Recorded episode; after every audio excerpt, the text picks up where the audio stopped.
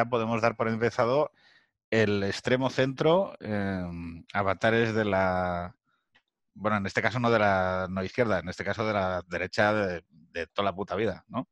Sí, claro, sí, sería un poco volver a, a lo que es la derecha conservadora antes de que se uniese con, con liberales, que realmente han sido siempre Joder, o sea, Eh. ya está, o sea, ya está agrediendo a lo liberal. O sea, es que, o sea, empezamos ya en quinta sobre él. Cinco segundos. No, no, no es agredido. O sea, ya has agredido a los liberales. O sea, no han pasado ni 15 no, segundos. No, no, no es agredir. O sea, eh, eh, liberales y conservadores siempre se han dado de palo. Hasta que no surgen los partidos de izquierda como los conocemos hoy, hoy en día, la batalla era conservadores contra liberales. Entonces, Bueno, pero déjame explicar Eh. por lo menos los que estamos en la conversación. Está eh, Jorge San Miguel fumando, como siempre. Esto va a salir solo en audio, eh, porque ya sabéis que aquí en- cuando jugamos con los anónimos nos vamos solo para los podcasts, a los audios. Está como contendiente eh, Sorel, que se ha autodenominado como conservador burkiano, si no entiendo mal. Y luego está nuestro campeón, invicto, el, el representante del neoperonismo vasco, eh, Little J, que no tuvo ocasión de explicar su- sus coordenadas ideológicas en el programa con Nacho Ragio, eh, o Ragio, porque se lo comió todo Nacho. Pero yo creo que en este, en, en esta. No, hombre, estuvo, estuvo, muy repartido, estuvo muy repartido. A mí, a, a mí, a, mí, a mí además me conocéis mucho, hoy hay que dar... y A mí yo, yo he hablado mucho, en resumidas cuentas. Vale, perfecto. Pues entonces, Sorel, em, hay que dividir. ve- Venga, vamos a coger el, co- el argumento, el argumento inicial, la línea de, de- de tránsito inicial. ¿Hay que volver a dividir a los liberales y a los conservadores en dos? Eh, yo, yo creo que la situación que hay ahora mismo, eh, porque ahora mismo lo que estamos es una política de bloques, entonces eh, al final el bloque de la derecha, mm, conservadores y liberales, van a estar que estar juntos. Para mí la cuestión es que los últimos 30 o 40 años, igual lo que es la derecha liberal ha tomado más protagonismo, ha llevado el liderazgo, por así decirlo, y yo creo que es momento de que la derecha se preocupe de cosas, de algo que sean algo más que el dinero y los impuestos bajos. Básicamente, yo creo que en este sentido, pues, una alternativa más conservadora, por así decirlo, debería un poco tomar el mando. Por eso, no- al final, todo es un bloque. Y al final necesita hacer una, una coalición. Se necesita, eh, pero por ejemplo, en esto que acabas de decir tú, que me parece una pregunta muy interesante y además que hemos estado bordeando un poco con las llamas de los dedos las últimas semanas, ¿no? Pero ¿existe esa derecha conservadora en una sociedad secularizada y sin el etos cristiano como base? Yo creo que sí. A ver, yo, a ver, yo tampoco, yo, yo no soy intelectual. Yo te hablo desde mi Bueno, tú me- experiencia y, Aquí ninguno somos intelectuales. Tú di lo que crees, o sea, lo que intuyes. Y luego, si estamos equivocados, pues ya corregimos. Pero lo que veo eh, es que si hay gente que, que tiene aprecio por sus tradiciones, que tiene aprecio por su, por su tierra, que tiene aprecio por su patrona, el que tiene una lengua tiene aprecio por su lengua, eso es ser conservador. El Sí. tema es como, como todo ese tipo de... por- para que no nos llamen carcas, para, para ser los más modernos de Europa, hemos ido apartándose un poco para tener un poco la derecha... Para que, por un lado, para que la izquierda no nos llame carca, facha y no sé qué, y por otro lado para, para dar una visión más moderna, ¿no? Como de llevar New Balance y, y tener una imagen más cool, Yo decirlo. creo que el proceso en España en particular ha sido por los. Me imagino que en otros países también con otras particularidades, pero el de España es el que conozco. eh, que ha sido un proceso por arriba y por abajo. Es decir, por abajo hemos operado una desnacionalización para hacer el Estado de las autonomías y llevarlo en una, en una dirección determinada estos 40 años. Y luego hacia arriba, pues la- el- uno de los grandes proyectos de, de la- de lo que se llama el régimen del 78 era integrarse en Europa. Y eso al final pues era también una disolución de soberanía y una disolución cultural. Más luego una- un proceso más general, eh, que es la, la globalización o como lo queráis llamar. Entonces, digamos que por arriba y por abajo, pues hay una cierta identidad española que está, que está en retroceso este tiempo.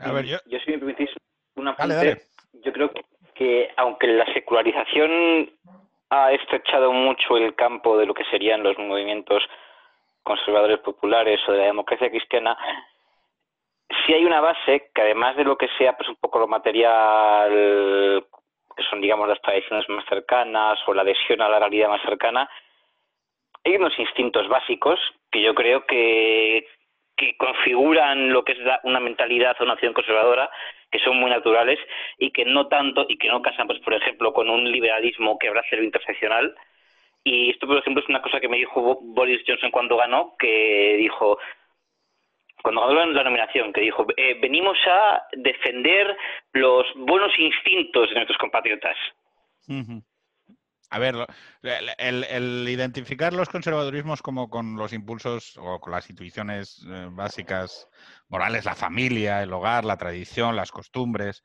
em, hace que al mismo tiempo sea un concepto muy flexible, pero también cuando hay una hegemonía cultural em, como la existente a día de hoy, ¿vale?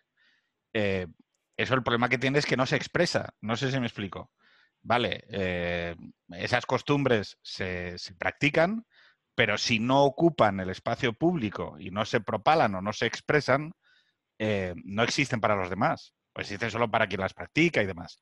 ¿Qué es lo que sucede? ¿Cuánta gente hace todavía la comunión en España cada año?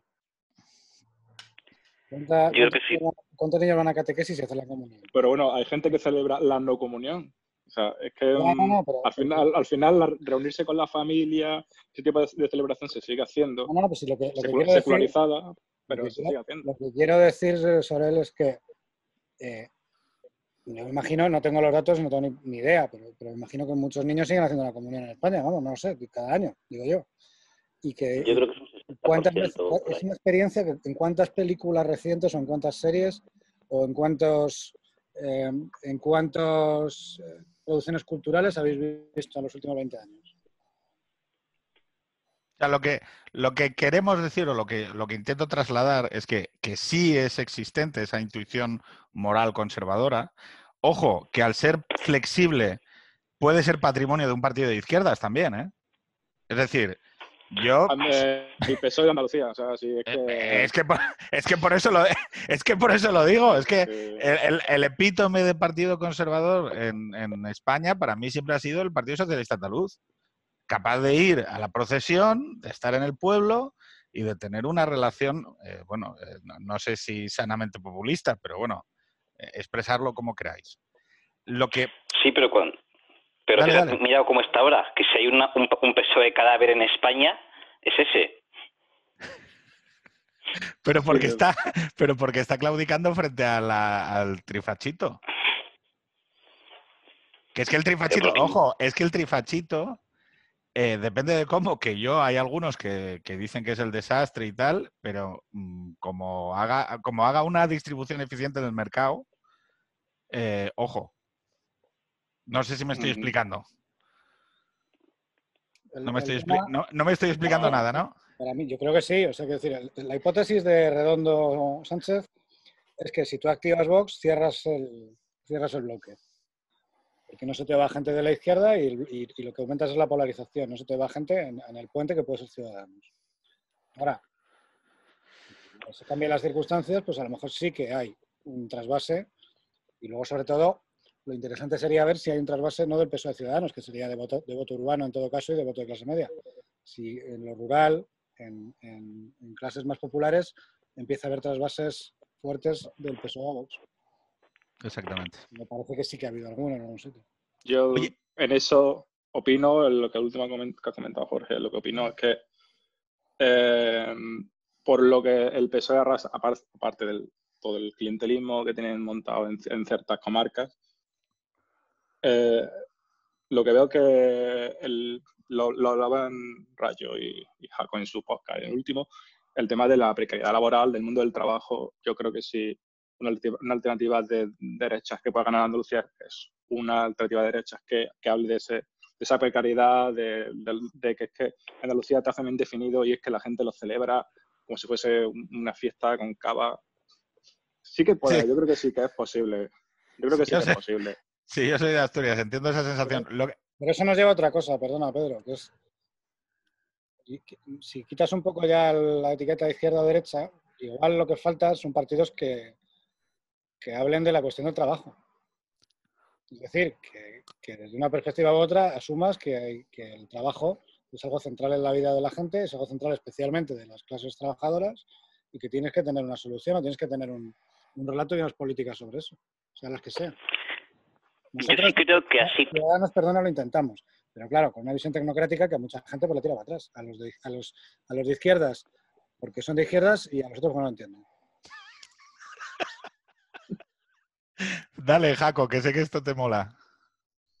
Yo creo que sí hay un fenómeno que, que en España que, que, es relativamente reciente, esa la última década, no se ha dado con tanta fuerza como en los países anglosajones, y creo que Andalucía es el mejor ejemplo de que es que los partidos se están volviendo más interclasistas. Hoy la clase media urbana es más izquierdista que hace 10 o 20 años.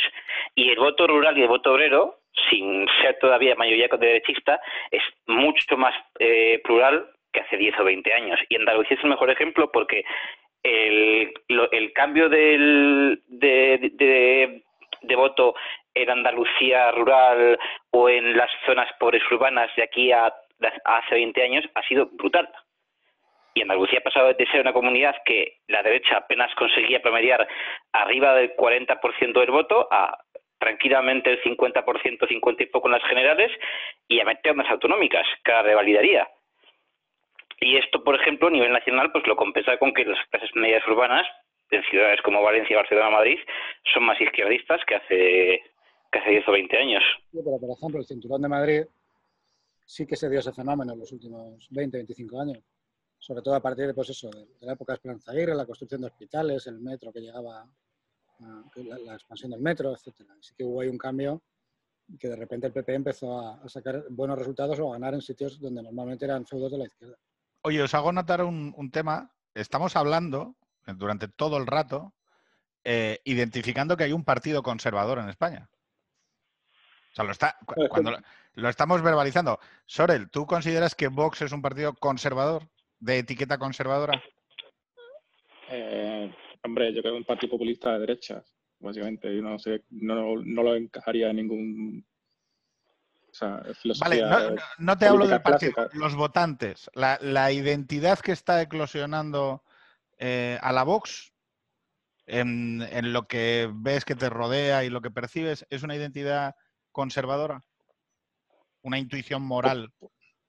Podría ser, pues yo creo que mucha gente ve, en Vox. Aparte, bueno, hay que ver también que Vox, hay mucho lo que hay es tema de Cataluña y, y, eso hace un factor muy importante en, el ascenso de Vox. Pero aparte de eso, yo creo que sí que hay un sector mm, que podemos, considerar conservador, sí. Se podría identificar como tal. Pero es que al fin y al cabo, lo de conservador, usarlo fuera del, del mundo anglosajón es un poco extraño. a ver, eh, bueno. Al, eh, fin, y al cabo, esto es larpeo. Considerarte conservador en un país latino es como creerte, yo que sé, que estás jugando ¿Qué es Cánovas? ¿Qué es Cánovas? Hombre, Cánovas tiene un conservador. Hombre, a ver. No el conservadurismo que yo, a lo mejor el que yo pienso. Por A ver, pero, pero ¿no creéis que somos todos un poco hijos de la. O sea, de, este tipo de identidades, como, como dice Jorge, construidas frente al espejo? Es decir, te, lo cuento, o sea, te lo cuento tal y como lo intuyo, ¿no? Es decir, eh, veo mucha gente pues adoptando identidades que me parece súper sano, em, pero muchas veces son construidas ad hoc. Es decir, pues uno de repente le defrauda la cultura general que le rodea, el espíritu del tiempo en, el que no se siente identificado y empieza a coger referencias y entonces dice, oye, Scruton, eh, Burke, eh, no sé qué, pero luego en sus actuaciones, en, en sus actos, en realidad no somos eso. Somos una identidad casi performativa, casi o declarativa es un poco como lo que, lo que le pasa a, a, Jaco con el tema del neoperonismo o el peronismo. Yo, yo llego a dudar si de verdad Jaco es peronista o no. Jaco, ¿tú eres peronista? Yo sí, claro. O sea, pero, o sea, tú me dices que tú votarías a Kirchner. O sea, a- a- No, no, no, no, no. De hecho, en todas las elecciones que se presentó Kirchner había otras alternativas peronistas a las que votar, más ortodoxas y, y, y menos de- deformadoras. o sea, hay un peronismo, ojo al piojo que hay un peronismo ortodoxo. hay una escuela. Sí, Oye, o una sea- pregunta, ¿hay una, hay una doxa, hay una escuela de peronismo que emite doctrina? Pues la, vi- la, la hubo hasta los años 90. Luego se fragmentó mucho y hoy lo que sería la escuela de pensamiento peronista está muy hegemonizada por, eh, pues, pues por todo este tema del laclauismo y toda esta izquierda neopopulista que no es peronista pero ve en el peronismo una herramienta. Y toda la escuela, digamos, de doctrina peronista que estaba muy vinculada al nacionalismo económico, el desarrollismo, la doctrina social de la Iglesia, todo eso ha quedado, sigue existiendo, eh, gente Sí. muy buena, pero está en, está en caída. No, no es una fuente de cuadros y de polémica como lo era antes. Pero vamos, tampoco lo era en la época de Menem. ¿eh? En la época de Menem también Menem, digamos, cierra todo, desideologiza el peronismo, quiere convertirlo en un partido conservador y popular, definitivamente de mercado, y lo quiere y lo que hace es que eh, lo desideologiza y lo convierte en una especie de maquinaria de que gobierna bien, eficiencia, gana el rico, gana el pobre, y estamos en el mundo, hemos entrado de vuelta al primer mundo. Eso eh, revienta en la crisis de 2001 y el kirchnerismo lo coge y lo coge de una forma parecida porque es venimos a hacer un país en serio, a cuidar a los más, a los más necesitados y a seguir promoviendo la modernización económica. Lo que pasa es que hay un momento que es que el modelo kirchnerista inicial se agota en el año 2008 que es cuando se pelean con el campo y con los medios, con los que no se habían peleado antes, se, pelean con, con todas las asociaciones agrarias, y entonces Néstor y Cristina Corralados dicen, vamos a buscar una identidad nueva. Hemos jugado un poco a, un progresismo moderado durante los cuatro años anteriores, ahora tenemos a un montón de clase media progresista enfadada que nos apoya, pues es- ellos van a ser el core de nuestra identidad. Que son los Y jovencitos estos mucho más extremados hacia la izquierda, hacia valores de Sí, izquierda. bueno, que no son tan jovencitos, que ya tienen todos a de Pablo Iglesias y Rejón, tienen todos 40 años, pero bueno. Bueno, eh, entiende, Sí. que para, entiende que en este Sí. podcast el concepto joven es un concepto elástico. No, pero entonces, y, y tú doctrinalmente, ¿vale? Ya que has hablado de ortodoxa, déjame, déjame preguntarte, o sea, con curiosidad sincera, ¿qué- ¿puedes definir el peronismo? ¿O es Sí, una el peronismo- moral conservadora como la, como la que hablabas No, el, el peronismo es, la es en esencia la democracia cristiana que fue posible en Argentina, con los defectos de un liderazgo carismático y sobre todo con los defectos que la persecución política le provocó al peronismo, que hace que el peronismo en un determinado momento se alíe con la izquierda revolucionaria, una alianza que sale mal, que Perón acaba teniendo que purgar, y que además como se hace un como es un paraguas improvisado, que básicamente en esencia es el maridaje entre movimiento obrero y doctrina social de la Iglesia. En un país en el que la izquierda no existía todavía y en el que la derecha era brutalmente oligárquica. Entonces se convierte en un partido popular no revolucionario. Luego se evoluciona, intentan que evolucione a una democracia cristiana, Menem intenta que evolucione a un liberalismo populista, Kirchner inicialmente a una socialdemocracia y luego al final, cuando todo a- al final se vacía, se convierte en lo que es el kirchnerismo. Es el partido, es el partido de la pobreza y del antitrabajo. En coalición con una clase media progresista que es de pensamiento muy parecido a los Javis, a Rejón y a esta gente. ¿Qué relación puede haber doctrinal? Estoy hablando por hablar, ¿eh? tú me dices.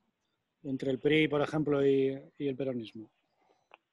El PRI era un partido de origen burgués y laico que, que coge México y lo quiere modernizar a su manera y lo acaba dejando a medio camino. O sea, es, es muy distinto. Si, por ejemplo, la UCR, que es el partido popular que precede al peronismo, que era laico, liberal y modernizador, y ta- que también tenía un mensaje populista, hubiera tenido, hubiera tenido, digamos, una actitud autoritaria, se hubiera convertido en un PRI. Y sobre todo el PRI es burguesía y militares hacia abajo. El peronismo es una alianza improvisada en origen entre sectores obreros, sectores cristianos, sectores del empresariado que a veces están y a veces no, contra una cosa muy bien definida que era el radicalismo y la oligarquía, que no era necesariamente lo mismo, pero acabaron aliándose. El PRI simplemente entra desde arriba. Las élites las élites que han vencido la, Revolución Mexicana, que son anticlericales y liberales, dicen vamos a montar un partido para nosotros. Chicos, eh, por volver un poco al panorama de conservadores y España, y como es algo que os une a los dos, em, otra, otra condición del conservadurismo es la descentralización. Entiendo que vosotros lo interpretáis hacia lo que llamamos vulgarmente lo girondino, ¿no? Es decir, em, o en palabras de Little Jacob, el antimile, Madrid y libertad económica. Sorel, eh, ¿Tú crees que hay una derecha capaz de articular en todo el territorio un discurso anti-Mile? La verdad, eso, en eso sí que, sí que lo hablo con, eh, con Jaco en Twitter más de una vez. Somos, somos tres y el apuntador. O sea, en, el tema de derecha girondina en España, sí verá que somos muy pocos, pero al final, a ver, yo soy un chalado con Twitter. O sea, al final yo digo allí mi idea y, lo que pienso. Yo no sé si, si hay, a ver, yo no, no tengo encuestas, no... O sea, yo, yo, te digo, es que yo creo que, o sea, yo creo que sí que tenéis razón, entendida como sería un proyecto virtuoso, ¿vale? El problema es que si tú te preguntas la composición actual de, la mayor parte de la, del, del perímetro de España, esos espacios tienden a estar ocupados. Quiero decir, en Cataluña, en País Vasco, en Galicia. ¿Sería el, el, proyecto de Feijó la definición de antimile girondino?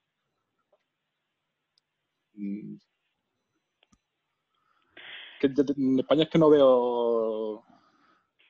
Bueno, sí, podría ser PP gallego, podría ser. Eh, mm, o sea, yo entiendo que tu referencia. El, PNV, o lo que yo o lo que entendió, o lo que entendía yo que era el PNV, por lo menos hasta hace 10 años o 15 años, que era un partido de derechas, que, defiende las tradiciones vascas y que, y que las mejores ayudas sociales estaban en el País Vasco.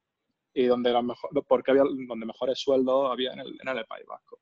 Y eso, la gente puede pensar, se pueden permitir así porque son ricos, y yo pienso, no, es porque son conservadores girondinos que son ricos. O sea, yo lo, le di la vuelta a esa tesis de como son ricos se pueden permitir buena ayuda. No, pues yo pienso que al revés. Yo pienso porque tienen las ideas correctas tienen dinero de sobra para dedicarlo a, cosas. Bueno, y el cupo. Y el cupo, que ayuda un poco. Oye, Sorel, Yo, por ejemplo, estoy totalmente a favor de, que Andalucía tuviese una hacienda propia, porque si van a acabar... Claro, es que va todo... Claro, sí, sí, sí. sí o sea, todos los cachondeos. O sea, si los andaluces no tuviésemos que pagar nuestras cosas, en Andalucía todo el mundo sería libertario como en Estados Unidos. No, no, sí, sí lo que... Al final no lo paga la Unión Europea y no lo paga las regiones más ricas de España, pues todo gratis. Entonces, eh, yo creo que ha sido un lastre para Andalucía el no tener responsabilidad fiscal. Es coherente, ¿eh? O sea, es que lo que estás diciendo, o sea, si, si yo lo que estoy intentando es trazar el, el, sentido que tiene, es verdad que es, claro, o sea, si crees en esa visión descentralizada, pues claro, hacienda propia, corresponsabilidad de las decisiones de gasto. Oye, ¿me equivoco si, si ves de una manera un poco mm, como un ideal el pensamiento Tory conservador inglés? Claro, si al final... O sea, como una mm, estética a la que aspirar. Claro, es que yo, básicamente, a ver, sin intentar doxearme mucho, yo he sido toda mi vida de izquierda. Y ya lo último... Me encanta porque todos, todos participamos, menos el facha de Jaco y Jorge, de ese pecado original. Pero ahora sigue, Sorel.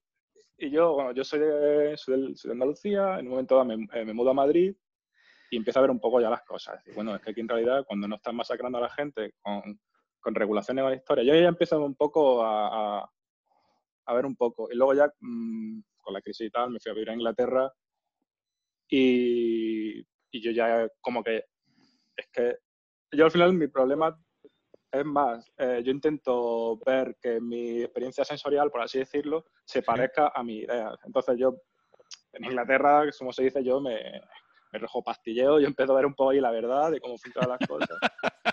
Y digo, coño, si es que esto, esto es lo que hay que hacer aquí. Y, y claro, entonces como empezar a leer, a, pensar. Yo no, tú me dices, un pensador conservador español, es que no lo sé, pero es que yo todo lo que lo, lo, que lo, he leído en inglés. Entonces, toda, toda mi inspiración o mi, o mi, o mi ideal es todo del, pues, eh, Beck, Disraeli, Scatton, Vale. Es un poco más o menos la... Luego se me dice, digo, no sé Cortés, no sé. Sé que existe, pero no, no lo le... personalmente no lo he leído. ¿Y, el, y Trump qué papel cumple? Hablamos, el día de Luri. No es que no lo hayas leído tú, es que, por ejemplo, a Fernando de la Mora no lo ha leído ni Dios. Que no te lo- no, es que no te lo han ofrecido. En Ese es- estos 50 Sí, yo he años. intentado buscar, intentado buscar libros, por ejemplo. Perdón. Vale, eh, yo he intentado comprarme los libros de Fernández de la Mora. Y, por ejemplo, yo me compré en Amazon eh, reflexiones sobre la Revolución Francesa de Perk. Me costó una libra. Eh, que te quieres comprar un libro de Fernández de la Mora o de pensadores conservadores del siglo XX español, y que valen, te tienes que ir a ver el libro, 50 libros, Mira, 50 que euros, dices, la librería de viejo y te salen pues por 150 pavos y está Ya, dedicado pues. por la mujer de Franco. sí, pues, al final. Eso lo dificulta bastante. Pero sí, también yo. Volvemos a lo mismo, porque, porque no hay un partido o una- un movimiento civil conservador en España que haya dicho, oye, estos libros, ¿por qué no están? Porque lo mismo que hay un Juan de Mariana que te traduce cosas de Rothbard o de, o de Lysander Spooner, pues joder, pues, podrá haber gente que diga, ¿por qué no hay libros editados de Fernández de la Mora o de Donoso Cortés o, de o la gente que nos habló Luri el otro día? Claro, lo que, es, lo que es llamativo es como mucha. Mira, por ejemplo, eh, Sorel, te, te- cuento unas co- una cosa que nos pasó con, con Ángel Brotons, ¿no? Que llegó y, claro, tenía la foto de Juan Pablo, de Reagan, y luego su, otra, su otro icono también es Thatcher, ¿no?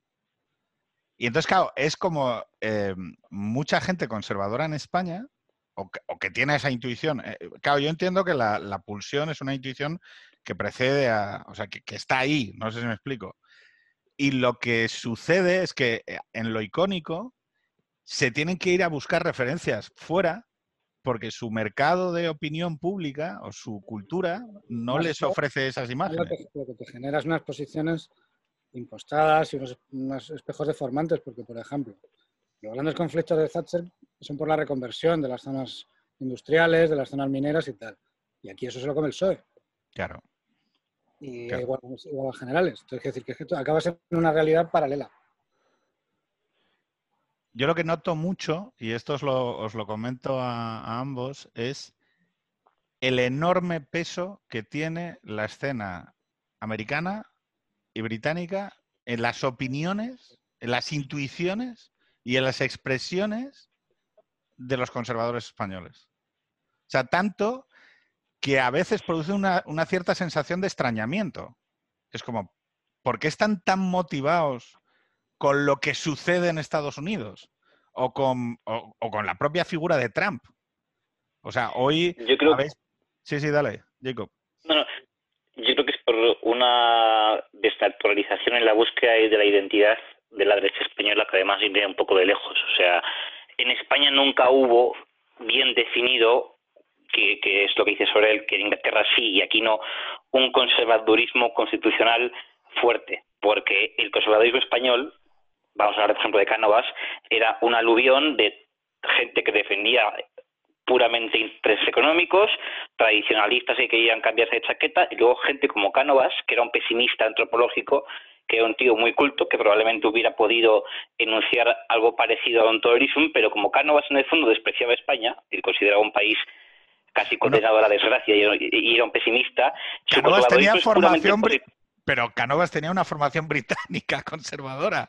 O sea, Cortes Constitución... Cano- eh, sí, Corona y turno. de hecho, hizo- Claro, exactamente. Sí, es que Cánovas quería, era una- era- quería de alguna forma, de hecho, eh, que España se pareciera, al menos formalmente, a Inglaterra. El problema es que Cánovas no tenía confianza en la burguesía española, no tenía confianza en la educación como un modelo de engrandecer a, a la población, no tenía confianza en que España podía ser un país librecambista. Entonces, es una persona que tiene una visión un poco bonapartista del conservadurismo, esto, esto, que, esto que nos toca, que intentamos que los, que, que los liberales no se vayan mucho de madre. Y luego tienes ya, que no llega hasta los años 20 y 30, el catolicismo político español, que, que nace un poco más tarde que en el resto de Europa, tienes la seda, La luego seda. tienes la modernización de la, Oye, la- pre- la pregunta, modernización- eh, a- a- os pregunto a los dos, ¿ceda sí o ceda no? ¿O ceda a tope? seda sí, pero yo soy del, del, del, del ala reformista de la seda. Sorel, tú, Ceda, o sea, entiendo por cómo, por tu formación política, que claro, eh, eh, eh, no participas de la del, del, siglo XX español. depende, es que claro, si me posiciono Sorel en la, República Española, Segunda República Española, pues posiblemente sí. desde la distancia todo pasado, hombre, idealizando, pues no, pero pero es que es lo que había, es que al final era el Frente Popular o otro, entonces pues con lo otro.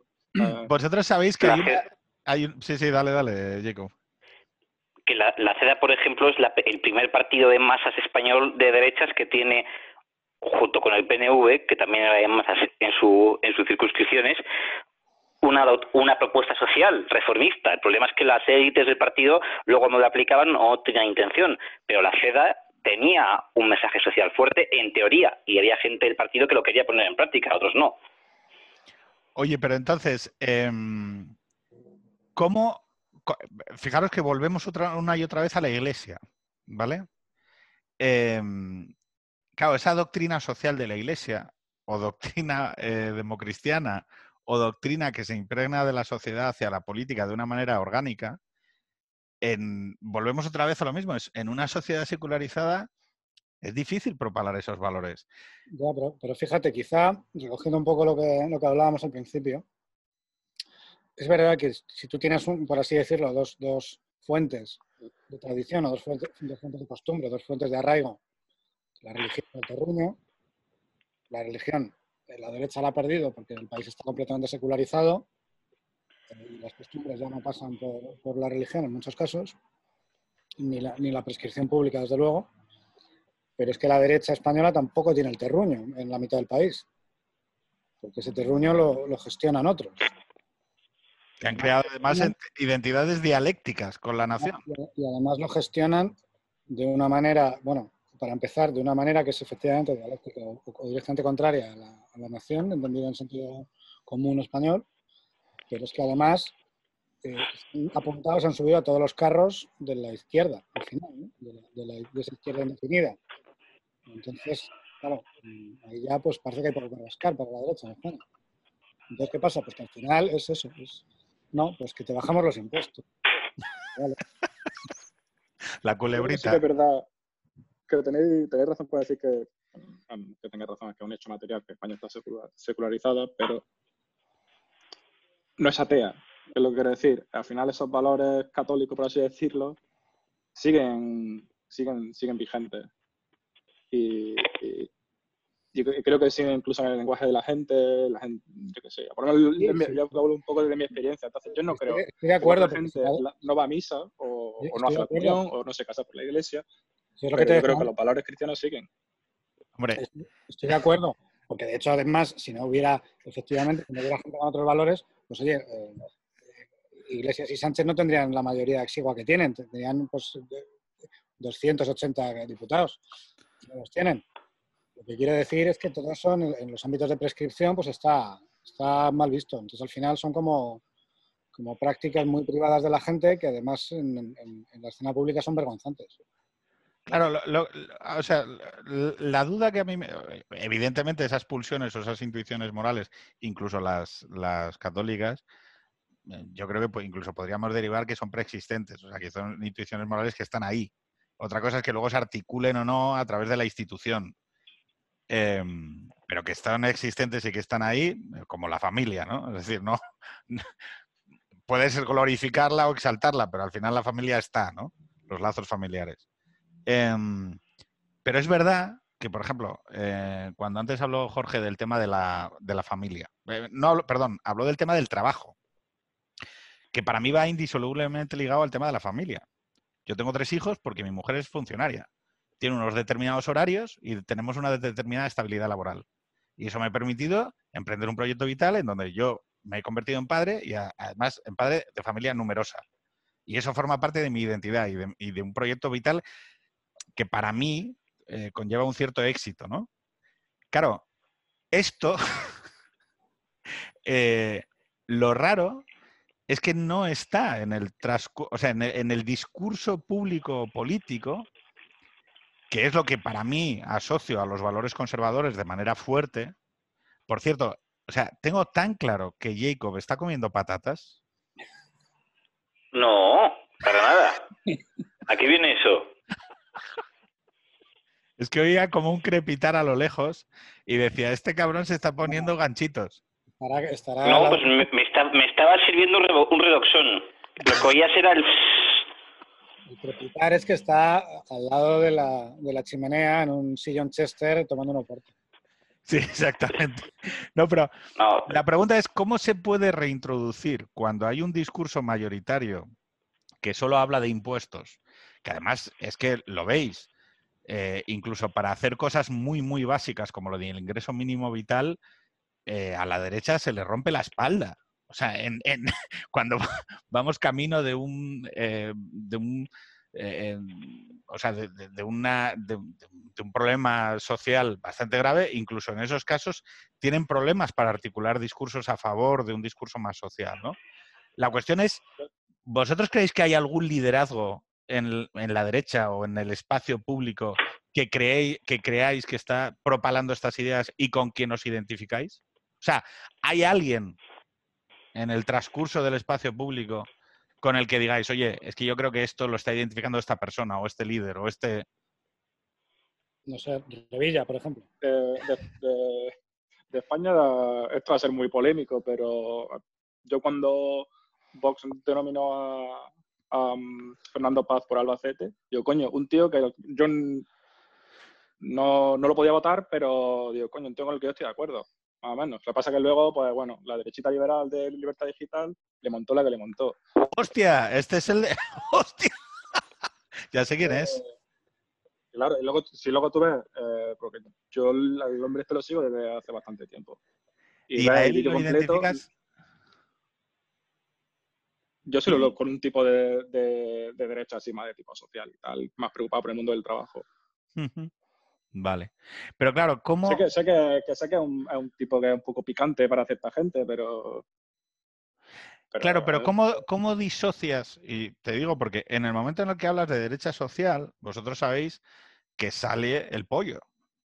O sea, sale, eh, bueno, que esa es la derecha del franquismo. Pero el tema Eh, del sí, pollo, pero- Jorge... Perdón, sobre... No, no, llevo todo el rato hablando, sí. Tírale tú. No, el tema del pollo, a ver, el pollo no era social, el pollo era bonapartista.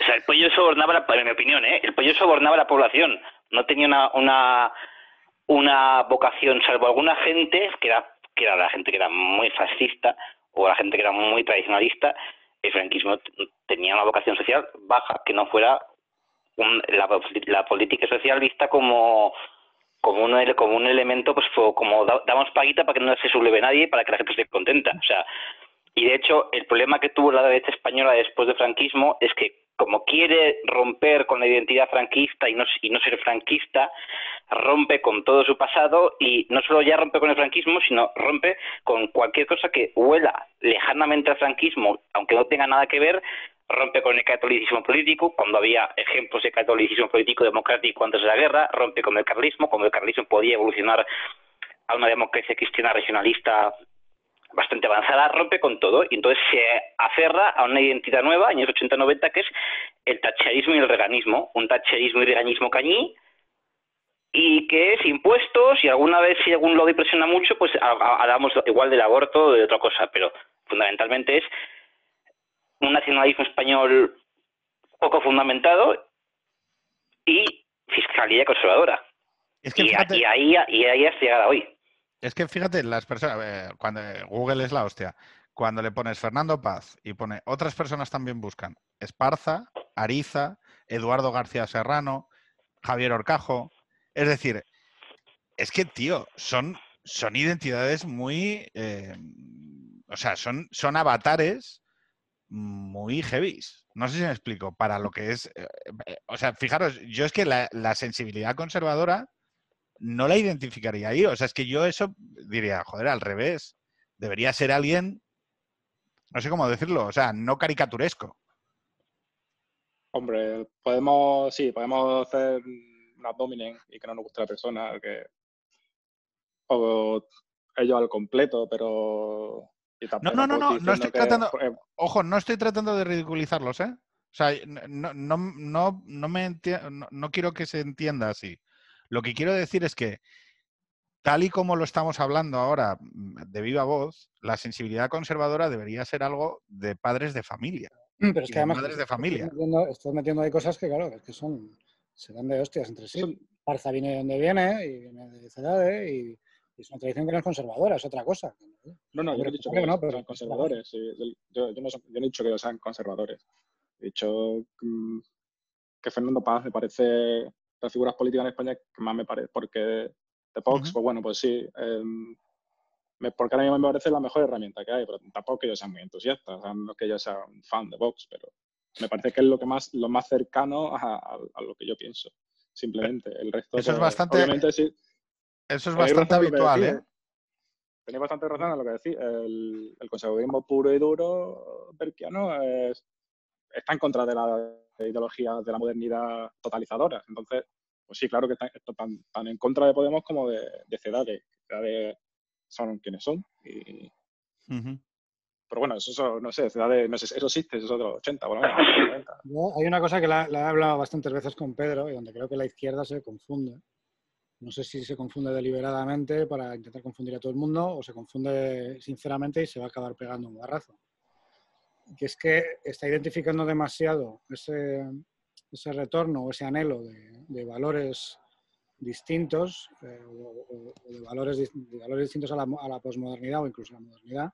Lo está identificando demasiado con un partido muy concreto que lleva una gente muy concreta, que es Vox. Me da la sensación de que, de que está tomando una parte por, por, una, por un movimiento que, o, una, o un anhelo que está en la sociedad y que no necesariamente se va a expresar completamente en Vox o solo en Vox. Entonces, creo que ahí, mm, porque además, como hay esta, como hay esta tendencia o esta táctica de siempre, de que lo existente, la, la amenaza en cada momento es la extrema derecha, pues al PP, luego fue Ciudadanos, ahora es Vox, y lo que venga después de Vox, pues ya no sé, no sé cómo lo llamarán, pues bueno, será, será también extrema derecha, si- o se inventarán un término nuevo. Pero creo que eso al final deja intocado el, el, el trasfondo, que es que hay gente que no se identifica con los valores dominantes.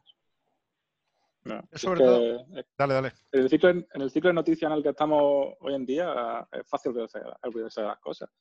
Y vosotros que, que estáis en Ciudadanos sabéis que a, a Albert Rivera se llama Falangito. Albert Sí. Rivera. Ah, Y, y de Falangito todo. siempre- hay, un ministro del gobierno actual que tiene un artículo en La Vanguardia diciendo que fue de Falange a Luis Rivera. Pero Soren, que, que, que el- el- esto que has dicho tú de mm, ver a Vox como un instrumento que no sacia todas tus expectativas porque no porque quizá no hay una coordinación eh, entre, el- entre lo que uno piensa pero que lo ve como un instrumento útil no eres ni la primera ni la segunda ni la tercera que, que lo expresa de esa manera. O sea en, el voto a Vox hay muchas cosas desde lo que comentaste al inicio del tema de Cataluña hasta reacciones eh, de descontento con el PP pero esto que decía Jorge ahora de ¿va a iterar el PP hacia lo conservador? O sea, Mm, ¿es el PP capaz? Porque claro, para vosotros Cayetana es, mm, es negativa. Es que ya hablando en, en términos meramente ya de calle, es antipática. Es que yo creo que puede ser una genia, es que queda antipática. Y yo no sé. mm, y, y cae a extraños y a propios, cae, cae antipática esa señora. No. Yo creo que es más de, o sea, sería más de ciudadanos, por así decirlo, de un electorado más ciudadanos, eh, de, pues eso, de un electorado pues un poco más estrechito, eh, con esa pretensión de la ilustración y tal, ¿no? Y que entonces justifica determinados remangos por esa idea. Pero, mm, pero Luego es vosotros, parlamentarismo de otro tiempo. O sea, tú que has estado en el, en el Congreso conmigo, pues al final el parlamentarismo hoy es lo que es. Es hacer unas intervenciones eh, para meter dos totales que salgan en la tele, en el telediario, que te lleguen, sacar un par de carteles, con un poco de suerte, algún medio te los coge, y, y eso es lo que es. Claro, no No, estamos, pero yo lo llamarlo, en los tiempos de, de Castelar ni de Cánovas. yo lo de llamar terrorista al padre de iglesia, la banco absolutamente. O sea, yo lo hablaba el otro día con, con alguien en Twitter, eh, por, por DM. O sea, yo creo que hay que quejarse de, de mm, pensarse que, estamos en un parlamento con Wix y, y Tories de, y masones, que la gente debate y con, sin usar falacias lógicas, que hay, que recurrir ya a la, a la marrullería, porque es que no tiene gente que te esté utilizando eh, mm, También hay un elemento que aristotélica va a debatir contigo. Entonces, un elemento que es curioso, que la verdad sea una, una marrullería. ¿no? Igual es un poco ingenuo decirlo, pero, pero que la verdad sea una cosa subversiva, pues es un, te, da te, da también la noción de hacia dónde está inclinado todo. ¿no? Es un poco raro. Claro, es que al final el debate es sobre si se puede decir o no eh, que el padre de, de Pablo Iglesias era del FRAP no, si era del FRAP. Igual era contable o era estaba en la puerta dejando pasar o picando fichas, pero bueno, yo qué sé. Está en una organización terrorista. Oye, pero entonces. Yo eras... Dale, dale, Jacob. Yo soy más cayetanista. Antes, o sea, ideológicamente, pues es un poco. O sea, no tengo un poco en común con ella y es verdad que es antipática, y, pero por lo menos es una diputada que da guerra y que no se y que y que, le, y que se le planta a la izquierda y le raya en, el cristal que es algo que nadie hacía y respecto a lo de si el PP puede expresar una voluntad conservadora social integradora el problema es que las dos almas del PP una verdaderamente se ha tragado el reganismo cañí y la otra que, la, que es la que debería ser la conservadora y social es está absolutamente desideologizada. Me decíais antes si Feijóo podía ser un buen modelo. A ver, Feijóo sería un buen modelo si Feijóo gobernada tuviera alguna ideología. Feijóo es una gestión moderada, agradable, conservadora, nebulosamente, pero hay, es nula, nula ideología, nulo combate cultural. Por tanto, para hoy no sirve. Eso lo hemos hablado muchas veces, ¿no? Porque tú ves, por ejemplo, a González Pons, y no, es por sacar el chiste de González Pons y de, de todo el, aparataje de imágenes que se vienen a la cabeza. Pero es que es verdad que te dices, joder, González Pons, ¿por qué no está en el Partido Socialista Europeo? exactamente cuál es la diferencia entre, entre que Pons esté ahí o esté en el Partido Socialista Europeo. No queda claro, ¿no? No sé. Porque el paradigma, a ver, chicos, eh, somos todos lo suficientemente inteligentes, eh, no porque seamos brillantes, pero porque lo sabéis, porque el paradigma es la derecha solo gana en España si no da miedo. Ese es el paradigma. Entonces, lo, que, lo que sucede cuando sale Cayetana diciendo eso y, Jacob dice, ole, es que le raya el cristal, le raya el coche al PSOE, es que tú dices, aquí hay alguien que se está equivocando. No, sé si se está equivocando. Pero no te estoy hablando de la táctica, no te estoy hablando de insultar o de, decir verdades que sean incómodas, como el padre terrorista de Pablo Iglesias. Eh, lo que te estoy diciendo es que si tú ves, por ejemplo, a González Pons, que es la imagen que se me viene a la cabeza, joder, es que es indistinguible de un diputado del PSOE. Bueno, ahora los diputados del PSOE pues ya están un poco más subidos al monte y son indistinguibles de los de Podemos. Pero te quiero decir que al final es un socialdemócrata. Entonces, ¿en qué se distingue de los otros? A ver. Se distingue. Y aparte es que el PP como tal, yo creo que es una marca muerta. Yo creo que debe quedarse como partido minoritario para gente que es demasiado mayor y no va a cambiar su voto a cierta altura de la vida. Pero yo creo que nadie menor de 80 años debería votar al Partido Popular es que es un, el que no es González Pong es que eh, es, es, un partido absolutamente vacío de ideología.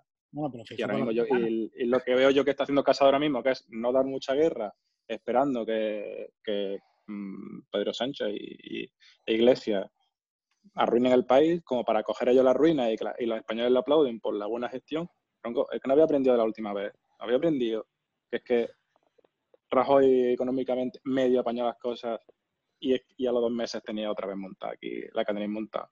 Que no aprenden y siguen con, siguen con esa, no hacer mucho ruido y quedar como los buenos gestores, que, que los demás la líen, que ya vendremos nosotros a, Bueno, pero a ver, eh, eh, yo entiendo la, yo entiendo la demanda de autocrítica por el lado de, mira, yo hay una cosa que, que sí que me produce más, más satisfacción, ¿no? Que es que frente al discurso de eh, es que la izquierda tiene los medios, es que la izquierda, bueno, la izquierda tiene los medios porque, joder, después de ocho años de gobierno, cuatro de ellos de mayoría absoluta de Rajoy, el panorama que has dejado es este. No sé si me explico. O sea, hay también una dimisión, no solo cuando se accede, antes de acceder al poder, sino que lo raro es que una vez dentro del poder, el ejercicio del poder por parte de, del rajoyismo, llamémoslo así, que yo... O sea, el rajoyismo fue el momento en el que yo podría haber votado al PP. No sé si me explico. Eh, eh, digo, a efectos de, de, sensibilidad, yo entiendo la potencia que tenía. Un tío que va a cuadrar presupuestos, que no es agresivo, que sabes que no te va a dar la murga, que, oye, que va a llevar las nóminas, que, oye, tres objetivos. Pero eso es el mundo de ayer. Pedro. Exactamente. Es lo que pasa. Yo, yo oigo hablar a Margallo, digo, este tío, si todos fuésemos como Margallo, yo votaría a Margallo. Soy una persona culta, educada, que, que, tiene buena retórica, que sabe expresarse, pues, pero es que no vivimos, es que desgraciadamente no vivimos en un mundo donde la mayoría de la gente es Margallo. Vivimos en un mundo de gente donde la mayoría de, eh, en un mundo donde la mayoría de la gente es, Irene Montero. Entonces, Tú quieres alguien que saque la, la cuchillada y, y, pueda pegar un, un, tajo cuando haga falta, ¿no? Claro, esto sí, yo creo que es lo que es necesario. Más, y cuando la, la batalla no cultural es, no es. ¿No es dialéctico eso con la sensibilidad conservadora? Y no va a echar. O sea, ¿no, ¿no veis que la línea de puntos es complicada de coser? A ver, hay, ah. una, hay una cosa que dice Scraton que a mí me gusta mucho, que él dice que hay que ser. Mmm, soy malísimo para las citas. Pero dice, dice algo así como hay que, ser, hay que, ser, hay que ser moderno. ¿Cómo era? Eh, sí, hay que ser moderno. ¿Cómo era? Te lo voy a buscar. Eh, sí, algo, dice, algo así como hay que ser moderno. Eh, en tenemos que ser conservar el pasado. Hay que, tenemos, que ser modernos para defender el pasado y creativos para defender la tradición. Exactamente. Yo creo que no hay que, no hay que yo creo que hay que mantener los principios, los principios no se deben cambiar, pero yo creo que sí que hay que cambiar un poco la estrategia para, para que las ideas eh, se puedan expresar y ganar un poco de terreno, porque es que no se puede. O sea, ¿tú crees es que, que, es que, que te, te, lo planteo, te lo planteo muy, muy, muy te lo planteo un poco para pa buscarte un poco las costillas. Cuando Scruton coge, se abre Twitter, ¿no? Porque Scruton nace en, un pueblo de Orihuela, ¿vale? y dice, joder, yo tengo una pulsión, una intuición moral conservadora, se abre Twitter, año 2020, ¿no? Y a su derecha está España Bola, haciendo memes, memes con, las, con la cruz, de, o sea, con el yugo y las flechas de falange, y a la izquierda están los indoarios, hablando de semen, bolas y con fotos de Arnold Schwarzenegger. Y tú ves eso y dices, sí, sí, esto es. Sobre él. Ese, uno son, esos son chalados de internet como yo, y es que es una persona que tiene, que tiene un doctorado de Cambridge, es que no de un filósofo. No, hombre, no. A ver, estoy intentando. Eh... Jacob, Jacob en esta pregunta salió diciendo que es una coalición negativa. Sí, yo, podría ser. Yo, al fin y al cabo, hay, yo, al final, en Occidente, yo creo, uh, somos una cultura, una civilización que es dual, por así decirlo. O sea, o, tiene dos polos siempre, siempre ha habido tensiones entre, do, entre, do, entre dos maneras de ver el mundo. O sea, lo que... Pues igual. Entonces, pues sí que tendrás que... Yo ya te digo, yo, estas son mis ideas. Y uh -huh. me gustaría que hubiese un partido político, un, un, político que a mí representase, al que yo pudiese votar y que tuviese un, un que, que presentase la batalla política y cultural con mis ideas. Yo no, quiero, yo, no, yo no sé cuánta gente en España piensa como yo. No sé si mucha, no sé si poca. Lo que, lo que yo intento decir es que yo creo que sí que hay bastante gente que piensa como yo, pero no creo que seamos mayoría, pero yo creo que sí que nos podemos agrupar con gente que tiene sensibilidad parecida. Eh, ya lo he dicho al principio, la derecha liberal no tienen por qué irse a acostarse, pero pueden, deben formar parte de esa coalición, pero... Eh, Sí, sí, no, pero si, si yo, yo, no pretendo que es que eso te, si es que yo eso te lo que es que, eso que no lo va a ver. Pero si es que esa si es que eso es precisamente de lo que estamos hablando, mira, las últimas si es que estás formulando exactamente la intuición que yo tengo fuerte sobre este tema. Aquí hay un porcentaje que además no va a ser hegemónico, es decir, no va a ser mayoritario, pero es un porcentaje de gente que es real y que es estructural en España y que lleva 30 años desaparecido del espacio público, entendido como formulación autónoma, no sé si me explico, ¿vale? Es decir, y que ahora está reclamando un espacio propio, una bandera, una, una bandería propia, y que, y que entonces la va a tener. O sea, decir, la, la va a tener porque además es que mmm, todo, todo parece además a nivel internacional empujar hacia ahí. Quería preguntarnos, ya llevamos una horita y no queremos alargarnos mucho porque luego te tengo que preguntar por libro, peli y serie, eh, libro, música y serie. Sí que me gustaría que me dijerais eh, líderes políticos del extranjero para que me dijerais sí o no. ¿Vale? Jacob. A ver, dime, lánzame las bolas, ¿no? Exactamente. Déjame la primera. Venga. ¿Quién? Sucarno. A ver. ¿Sucarno? Sí. ¿Sucarno a, a, medias? Un poquito sí, un poquito no. ¿Sorel? No sé ni qué nada, si casi te digo todo. Vale, entonces. Pues bueno, eh... confío en Jaco, voy con yo el...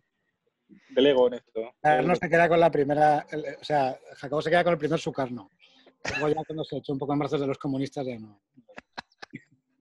Vale. Eh, Xi Jinping, el líder de China. ¿Sí o no? Yo que creo que sigo mi opinión de ese señor en un delito de odio en España, así que no. Venga, eh, el líder de el líder el líder de China. Eh... Si yo fuera chino, sí. Como no soy chino, es mi enemigo y no.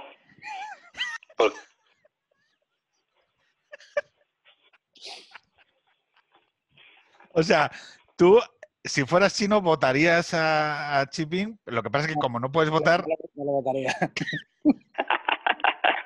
No, a ver, yo creo que desde el punto de vista de la mentalidad china, Xi Jinping es un buen líder para China. El problema es que es, que es un líder horrible para nosotros. Bueno, tú sabes que estás ahora mismo posicionadísimo con Berta Herrero. No, que Berta Herrero... ¿no? ¿Cómo, perdón? que ya no, ya no tiene que trabajar para Hawaii ni Women in Tech en, su descripción. Ya no. Que está buscando, se está tomando un descanso o algo así. yo, no sé si yo ya no sé de lo que se está tomando un descanso, pero sabemos que se está tomando un descanso. seguimos, ¿eh? El sultán de Marruecos.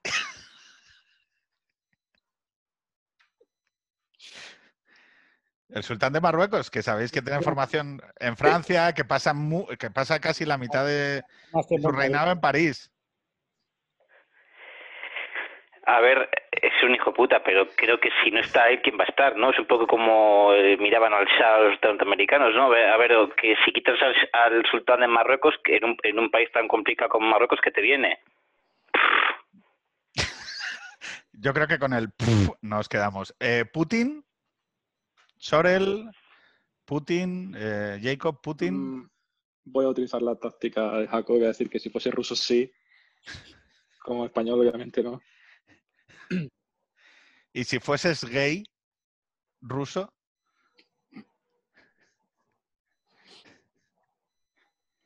Eh, eh, no existe esa posibilidad, ¿no?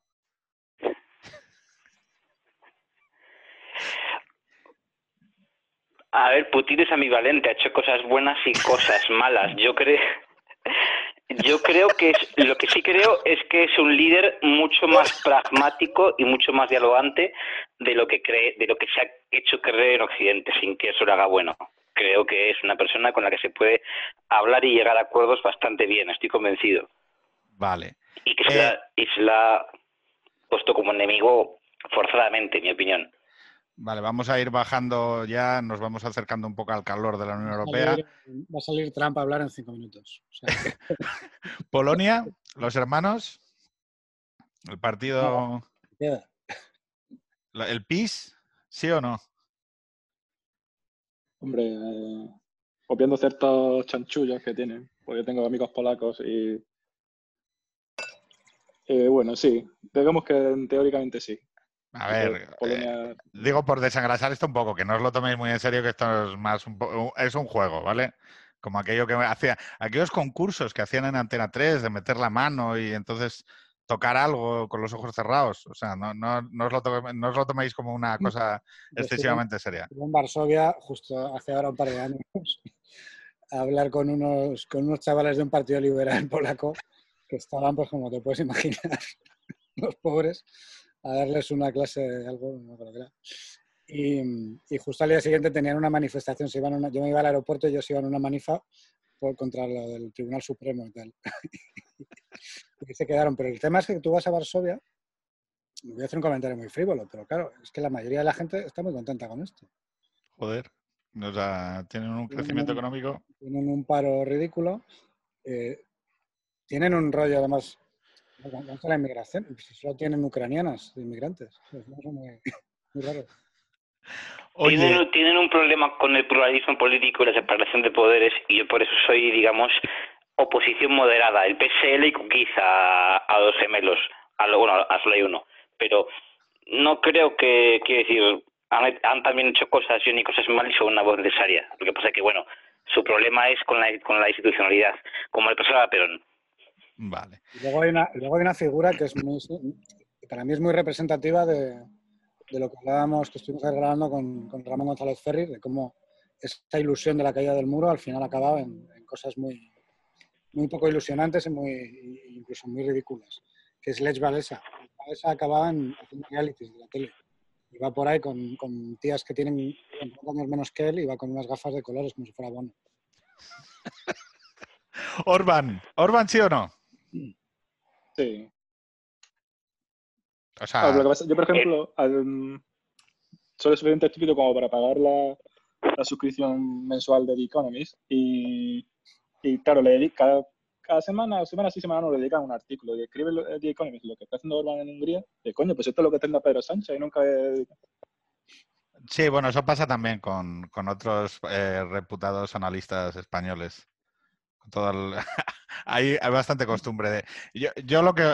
Una cosa que he intentado explicar alguna vez es que es muy sencillo. Si yo le intento explicar y preguntar a alguien cotidiano que esté medianamente informado, eh, bueno, que me diga cuatro líderes de formaciones iliberales eh, de fuera de España, ¿no? Y vamos, Salvi- Salvini, Orban, eh, Bolsonaro y Trump. Y, y- y a partir de, y Le Pen y no sé qué, y, o sea, y, y Boris Johnson y tal, ¿no? Eh, si yo le pidiera lo mismo a la inversa, es decir, si yo le dijera, oye, dime líderes iliberales de, del otro lado del espectro, a la gente le costaría. Igual alguno dice López. Obrador, pero Bueno, la gente sabe lo que es el grupo de Puebla. Por eso. Pues vamos a lanzar- Zapatero, Zapatero, Zapatero mismo es más peligroso, fue más, fue más destructivo que Orbán. Orbán. Orbán a mí me parece que ha hecho cosas estupendas, sobre todo en políticas pro familia, y luego, de nuevo, tiene un problema con la institucionalidad. Pero es que la posición que tiene tampoco es precisamente para echar cohetes. No es, co- no es como en Polonia, ¿eh? O sea, en Polonia tiene hay una posición liberal, una democristiana, una, una que está en el EPP, pero digamos que socioliberal, pero es que en Polonia lo que tienes enfrente la eh, no es una jauría especialmente sana tampoco, en Hungría. Estábamos hablando justo ayer eso con, Ramón Ferriz de cómo también todo este optimismo noventero y el consenso de Washington y la globalización y la globalización de la democracia y la, tercera ola y todas estas historias eh, habían quizá ocultado el hecho de que, joder, de que hay unos países que tienen una tradición política distinta y que tienen una, tienen una relación con la institucionalidad distinta históricamente. Que sumamos peras y manzanas. A lo mejor meter- querer meterlos con calzador en 20 años o 30 en, en una democracia que, que, por otra parte, en países como Alemania o Japón, incluso la propia Francia, ha venido después de varias guerras, pues joder, es un poco raro. A ver, yo creo que era, bueno, ya lo, lo hablamos ayer, ¿no? Pero era un movimiento de reacción, de optimismo, de, venga, ya está. O sea, incorporación y demás. Pero eso se cortó en seco con, con Ucrania. Yo creo que todos aprendimos una lección en Ucrania bastante, bastante evidente. Oye, em, vamos a ya lo más eh, mediterráneo y más cercano. Salvini. Salvini sí, claro. Sí, Le Pen. sí, sí, a mí no. Mm, Yo Le Pen no puedo, no. Muchas cosas del Frente Nacional pe- algunas, pero vamos, como también en el Partido Comunista, ¿no? Pero no, Le Pen no. ¿Por lo antisemita? Le Pen, Le Pen tiene un problema, o sea, las élites del, de- del Frente Nacional tienen un problema de fondo muy gordo con eso. Que es que es, a eso sí que le rascas un poco y... Sale Vichy allí. no, no, es verdad. Eso yo, o sea, Eh, ya lo hemos hablado, pero Salvini y Le Pen no son lo mismo. Ni mucho menos. Eh, mm, Sorel, eh, ¿Le Pen? Mm, es que hay que ver Francia también como está. eh, sí, porque, porque Francia va a desaparecer en 10 años. Entonces yo creo que al final tienen que recurrir a... a- es lo que decía antes, ojalá todos pudiésemos votar a Margallo, pero es que cuando no Vale. tiene... O sea, ¿tú Mira, crees que...? Marion Marechal, la sobrina es muy interesante. Bueno, la Y sobrina es que está montando la, es la que está montando la universidad aquí con la gente de Vox. ¿No? Es el proyecto este que está Quintana Paz y está también, yo creo que están los Ariza. Esto lo visteis, ¿no? Sí, Sí, sí, sí. Eh. Oye, entonces, ahora saltamos el charco y nos vamos a Trump. ¿Trump sí o no? Sí, Venga, sí. Sí, sí, yo apoyo crítico con alguna reserva, pero sí, sí, sí, sin duda. ¿Y eh, Bolsonaro? sí, también, bancado. Yo, todos los líderes nacional populistas, bancados. Joder, pero es que, o sea, es que te- acabamos de pegar un paseo fino, ¿eh? Filipino. Eh, yo Bolsonaro me alegro mucho. A ver, hay cosas de él que me horrorizan. Yo iba con Ciro Gómez en la primera vuelta. Eh, No es la escuela política de Bolsonaro en Brasil, no es la que a mí me gusta de la historia de Brasil, porque a mí me gusta el varguismo y este hombre es es, es, es antivarguista, pero sí fue muy bueno la derrota de la izquierda y, y sí fue muy bueno lo que supone Bolsonaro como equilibrio político en América Latina. ¿Y Sánchez? Nuestro Sánchez. Lázaro, dices. Sí, Pedro Sánchez. Chat, sí, yo chat bancadísimo. Es, es, un, es un jefazo. Es un, es un delincuente, pero es un jefazo. Ojalá fuese de los es un animal. Sí, totalmente de acuerdo. Es un animal político, hay que reconocérselo. Pero yo creo que tiene un punto débil, que es que si, si Redondo mañana es como el impostor inverosímil de Borges, ¿no? Si Redondo mañana se mata en un accidente, Sánchez se te puede venir abajo. Él, como persona. Tío, estás dando. eh, Quiero decir, nah, tú a mí no me engañas, Jacob. Estás ofreciendo un operativo para acabar con Redondo. O sea, estás, estás No, no. emitiendo, estás emitiendo por las ondas el ¿eh? el código. o sea, ahora mismo, cuando esto se está emitiendo, hay unos chavales que han bajado a un Seat Panda y se han salido en dirección al, al edificio de Moncloa. Redondo además seguro que es como, seguro que va a pie a casi todas partes y que es un tío que lo puedes pillar en un paso de cebra, o sea, tiene toda la pinta.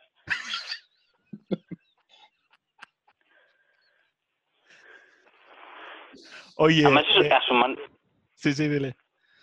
a su manera es un genio, no digo que sea una, poten- una potencia intelectual económica, pero ha cogido la medida al sistema político español y al sistema comunicativo español de maravilla. O sea, será muy flipado, mucho Aaron Sorkin por aquí y por allá, pero Redondo, ha cogido, Redondo es un señor que, coge- que, que tenía un metro y nos, ha, y, nos ha, y nos ha medido a todos. Redondo sabe perfectamente en el país en el que vive, cosa que muchos creo que no lo sabíamos. Eh, yo es que tengo, tengo la. Es que voy a decir una cosa y, y no, no es prudente explicarlo. Pero creo que España es un país que se compra bien y más fácil de lo que parece. Sí. Y que pliega. De hecho, Joder. de hecho, la, la- la gran parte de la historia de estos dos años es eso. O sea, yo voy a decirlo de una manera lo más suavemente posible. precisamente la idea perversa que se incorpora en el PP viene del hecho de que cuando tienen eh, la correa, la cosa se pliega a una velocidad de vértigo. Y entonces piensan que esa correa, o sea, no sé cómo decirlo. eh, el tema es que en España, o sea, a mí lo que me, lo que me parece bastante llamativo es que, es que eh, la derecha hay un determinado momento en- eh, durante el gobierno de Rajoy que cree que puede controlar al panorama de medios español vía BOE. Y, lo- y- y- y actúa como si eso fuera a ser así. Y cuando se. Yo creo que también, yo creo que también hay un desgaste, si os acordáis de 2011-2012, era, por casi un momento como el que vivimos ahora, era Gürtel, corrupción por aquí, 11, 15M, no sé, no sé cuánto.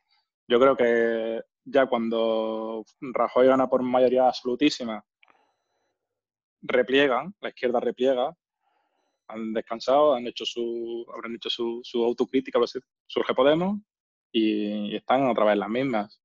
Pero o sea, Soraya permitió la fusión de dos grupos. O sea, es que, o sea, eh, o sea, déjame asimilar esta mierda. O sea, creó un, un duopolio. Ella. O sea, el PP, o sea, lo, de, lo que se queja hoy el PP es una decisión del PP, no del PSOE. O sea, la decisión de fusionar cuatro, las, o sea, las cuatro cadenas en dos y crear dos grupos de comunicación es del Partido Popular, es de Soraya. Esto, o sea, la Comisión de Telecomunicaciones podía haberlo parado. Con una decisión, o sea, con un informe. No era algo mm, difícil de hacer pararlo. Y sin embargo se provocó. ¿Y por qué? Porque yo creo, bueno, volvemos otra vez al tema de Redondo. Porque es que cuando lo tienes, cuando tienes el correaje en la mano, en España se manda bastante bien. Somos un país proclive a caer en una... O sea, hay una tendencia natural hacia el régimen. No sé si me estoy explicando. Sí, comparto, tu opinión. Una tendencia natural hacia el régimen porque, porque el sector privado y el mercado laboral en el sector privado pues es jodido, hace frío fuera. ¿Qué nos van a contar a nosotros?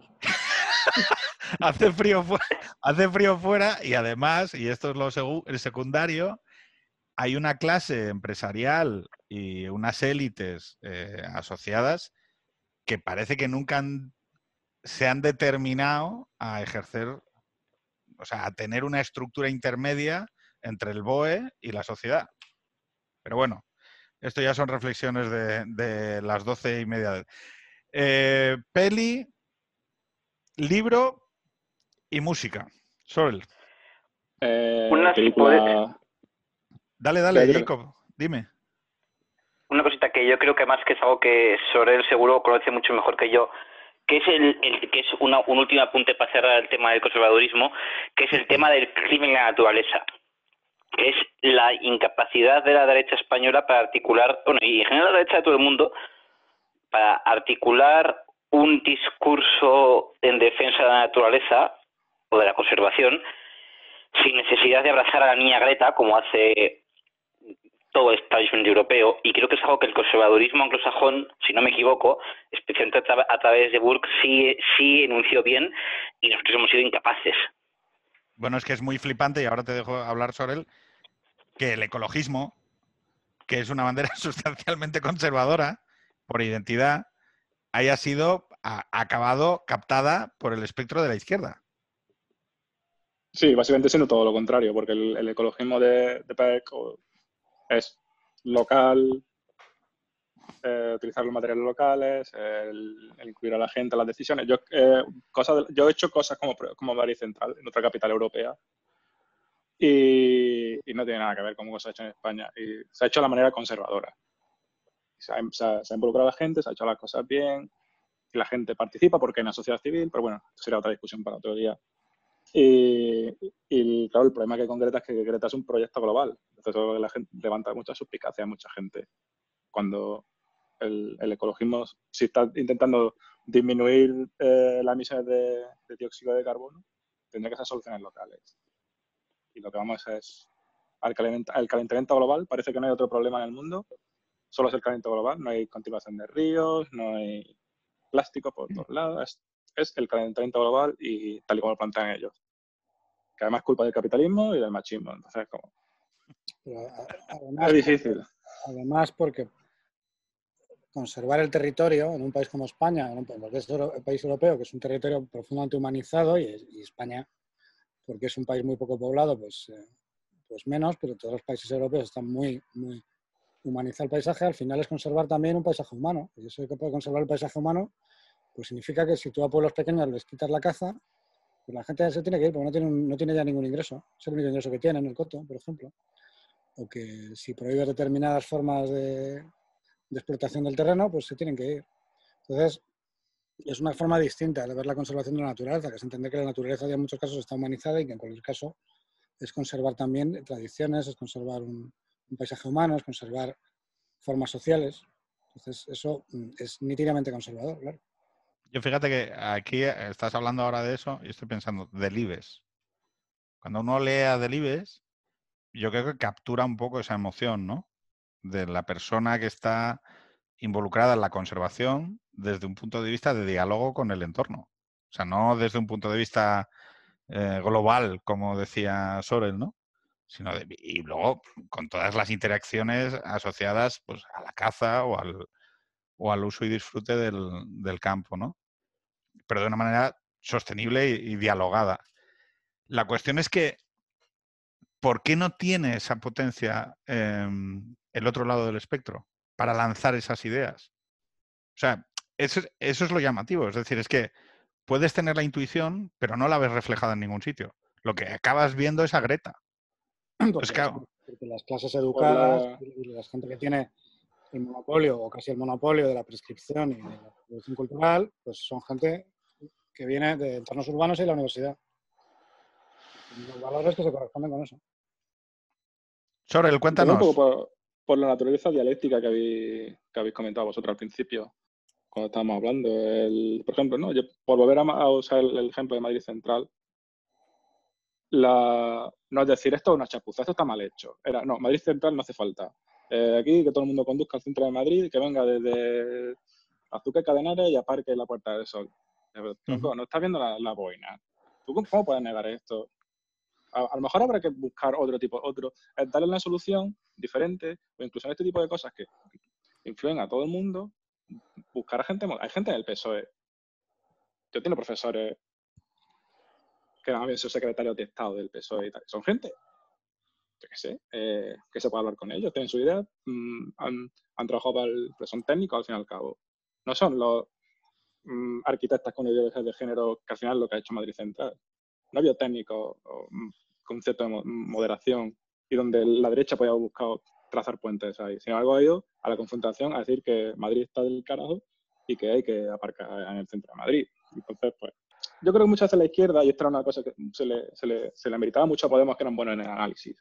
Y yo sigo, en España no, porque no, pero sí que sigo mucha gente de la, de izquierda americana, comunistas, marxistas-leninistas, porque son muy buenos haciendo análisis del, del, de, pues, del neoliberalismo, como de la sociedad, de, to- mm, no voy a entrar porque sería muy largo.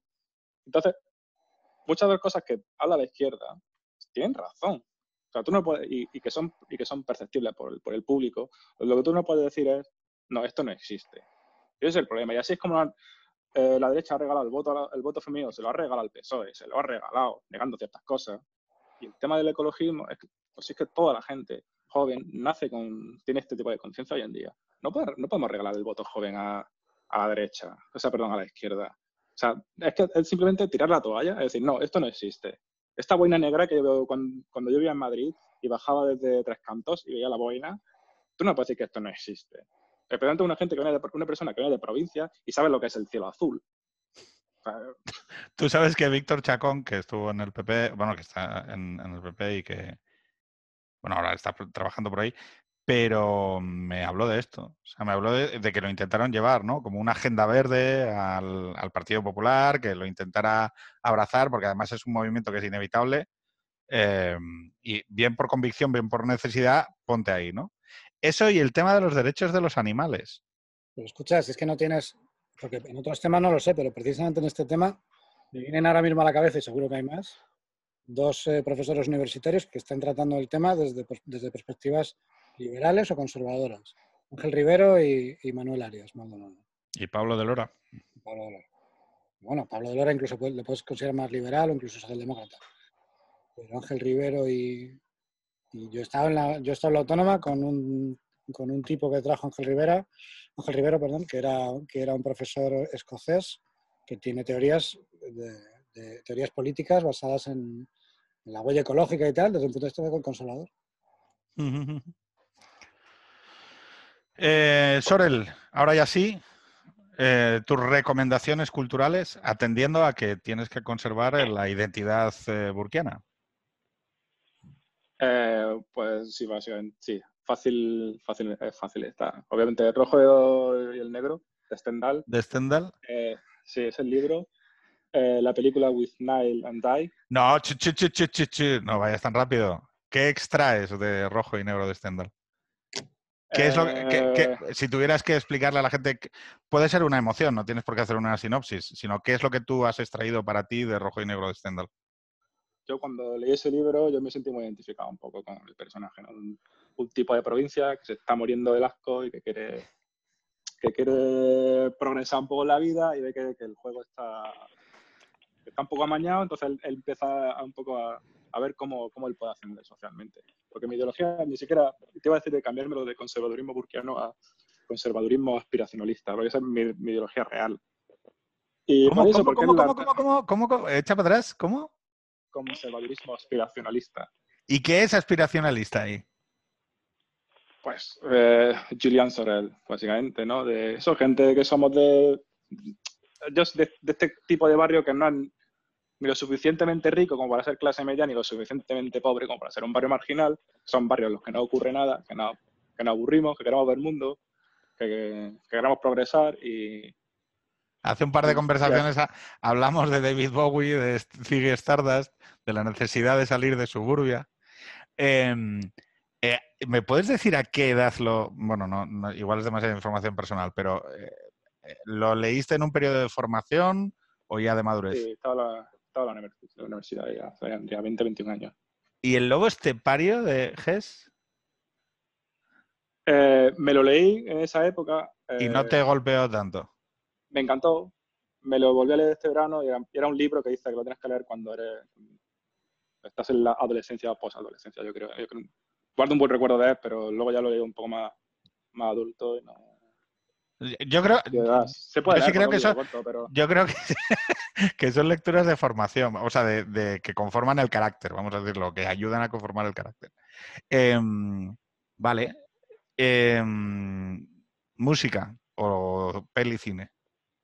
Peli serie. eh, eh, sí, With Nail and I. Que es, o with, with Nail y yo. Es que no sé si si siquiera se. se Repíteme. a- with Nail and I. O With Nail y yo. O sea, with con en inglés, Nail, u- eh, clavo en inglés. With. Nail and I, ¿no? Vale. Sí. Es una comedia británica negra, no lo conozco de nada, tío. Es, es muy buena, es muy buena y es una, es una película que es básicamente de derechas. Son, es, es, del, eh, es del 87, pero retrata el Camden de finales de los 70, perdón, finales de los 60, Camden Sí. decadente, entonces son dos actores fracasados, que uno es un poco de la clase media go-getter, en plan, por lo que será hoy en día ciudadano, o, o, Sí. la, o, el- o la, la clase media baja que votaría Thatcher en esa época, lo- después, por la película, con, la, con el landed gentry, ¿no? Con la clase media de toda la vida, no con la clase privilegiada de verdad de Inglaterra, y como cada uno, como, como actores fracasados, se van tomando un poco la vida, como, como uno es más pragmático y el otro quiere ser actor y no piensa trabajar, y porque él no trabaja, porque, porque él es de buena familia. Y bueno, es, muy, es bastante oscura, aparte también es un poco como película de... También de formación, por así decirlo. Ujú. Pues son, no tampoco que- por no desvelar al final, pero bueno, la recomiendo porque es bastante buena. Perfecto. Pero Y no nos conocía, que- no. No es muy famosa, la verdad que yo mm, aquí es como, pues como en España sí hablas de, ah, me parece que no es poco, es relativamente conocida, pero en España. Y, y yo, cre- y yo a amigo inglés se va a intentar recomendar, me parece que no es poco, es que no lo vas a entender, es que es una puta locura, que solo la entiendes si eres español. Y al final, como nosotros estamos eh, anglificados por la globalización, pues, por, el- por la angloamericación del mundo, pues sí que podemos entender un poco más este tipo de películas. Y sobre todo si, se conoce el país y tal. Pero sí es una comedia negra mm, mm, británica, en, en su línea. Ahora tiene un mensaje ¿no? un poco de las dos clases medias, por así decirlo. Vale, vale, vale. Em, ¿Música? Pues no he pensado nada, nada ideológico, pero simple- como sé que esto lo va a escuchar gente que es bastante patricia musicalmente, voy a hacer un recopilatorio, un grande éxito, porque sé que a la gente que le gusta la música esto le, le saca de quicio y es el Last Summer de, de los Beach Boys, que es un recopilatorio de la... Música surfera. Bueno, Jacob ya está restituido. O sea, No, no, completamente, sí. So- so- Soler Soler y yo estamos en la derecha surfera. derecha surfera y disfrutona. Sí, dere- derecha, derecha en bañador, ya cada, ya cada uno su nivel de, de que tenga personal, pero el bañador es importante. Y la sudadera. Sí. Oye, entonces, el, ¿qué recopilatorio es? ¿El de, el de Beach Boys? Lost Summer, vale. Endless, Es por- Endless. Endless Summer, vale. Perfecto. ¿Y qué extraes tú de la música surfera? Entonces, eh, un poco, no sé, la frivolidad, la chica guapa en la playa, otro, igual un poco más de tipo derecha inglesa, por así decirlo. La nostalgia, la nostalgia de la edad dorada de la humanidad, que es la que va del- de la guerra de Corea a la guerra de Vietnam. O sea, no le veo nada que lo, simplemente es un disco que me gusta, me gusta conducir con él, ¿no? Eh, con, por, por, con, conducir por Andalucía anterior, con, con, incluso si no hay mar, con la ventanilla baja y, y esa, esa sensación como de libertad y, un buen rollo que da ese disco. ¿Cuál es es un la- pero bueno. ¿Conocéis la película El Gran Miércoles? Hombre, Un clásico. Es que yo la fui a ver al cine con mi madre, tío. Porque a mi madre le encantaba el surf. Y, o sea, es que... yo, la- yo, yo- yo esa película la vi con 13 años en un sótano fumando, fu- bueno, fumando, sí, fumando. Fumando tabaco. Sí. O sea, eh, que Jacob acaba de confesar eh, que es un porrer, un porretas. tío. No, no, no, no, no, yo, yo sea, lo fui un poco derecha- en el colegio porque La derecha conservadora tiene más agujeros que un gruyer.